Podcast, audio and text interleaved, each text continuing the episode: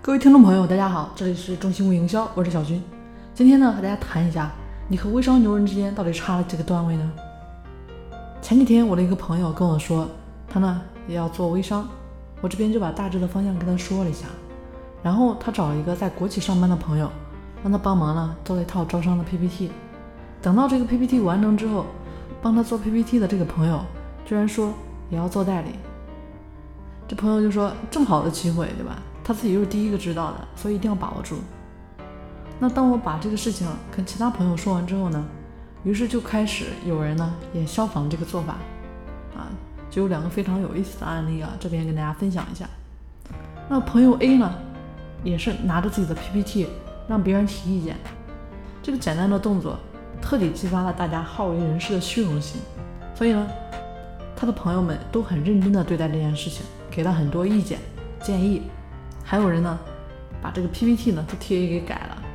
一个月下来，PPT 呢也是被改的千疮百孔，A 自己都觉得自己的项目有问题了。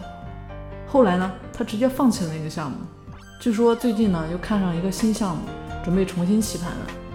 还有一个朋友 B，他把自己的招商 PPT 呢也给别人看了，也是请求大家呢指导一下他的项目。然后别人提意见的时候，他总是会微微的笑一笑，给别人解释一下建议的部分。最后感谢别人，一个月下来，朋友 B 呢收获了好几个大代理。那当看到这两种截然不同的结果的时候，我自己也是蛮吃惊的。人生又何尝不是如此呢？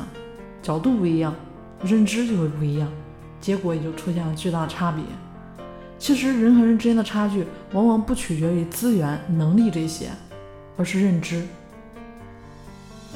前几天呢，几个朋友过来。他们是在做直营微商的，赚了很多的钱。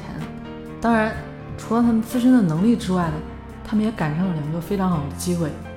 一个是2013年到2014年的这个微信公众平台，另外一个呢，就是2015年到16年的这个今日头条。朋友说，当年公众平台刚开始的时候，他们在公众平台疯狂的投广告，投资回报率大概是一比八，也就是说投入十块。能够赚回来八十块，非常暴利，所以他们做的也是非常暴利。哥们说呢，他们在一个公众号上投广告，发现效果不错之后，就一次性给了对方三十万，包下了那个公众号全年的广告。但是这个公众号呢，一年帮朋友卖了一千多万的货。再比如之后另一个朋友跟我说，当年啊，你来上海的时候，百度推广微信营销的关键词。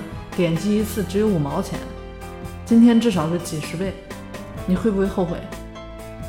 另一个关键点呢是时机的问题，就好比今天微信营销这个词，即使不要钱也没有什么意义了，因为没人再关心这个事情了。这个朋友说，这就是别人为什么能赚到钱的核心原因，他们看到了机会，进而狠狠的投入执行。那听到这里，不知道大家都有什么感受呢？还有一个细节，当年看微信公众号、今日头条这些机会看到的人呢，应该很多，但真正赚到钱的却是寥寥无几。昨天呢，又有两个朋友来公司聊天，他们跟我说，现在弄粉丝这件事儿太难了，真羡慕一四年那会儿。我告诉他们说，信息现在也是越来越碎片化，粉丝呢会越来越难加，所以今天才是加粉最便宜的时候。这其实和微商做品牌宣传也是一样的逻辑，过去总是最便宜的，当下总是最具性价比的，未来总是最贵的。